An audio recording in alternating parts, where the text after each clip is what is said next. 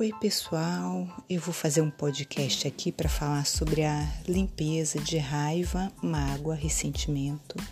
Como isso afeta as nossas vidas e quais as formas da gente trabalhar e limpar isso.